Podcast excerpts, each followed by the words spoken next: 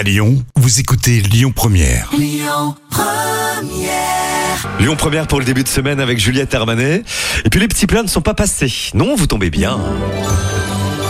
Les petits plats de Camille.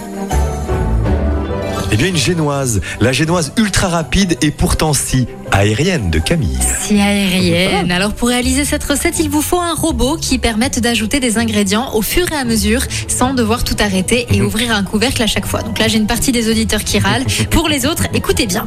Le secret de la réussite de cette génoise, c'est la rapidité d'exécution. Vous allez préparer tout ce dont vous aurez besoin avant de vous lancer. Vous allez beurrer un moule et préchauffer le four à 180 degrés. On mélange de la levure à la farine, on sépare les blancs des jaunes d'œufs et on monte les blancs en neige avec une pincée de sel.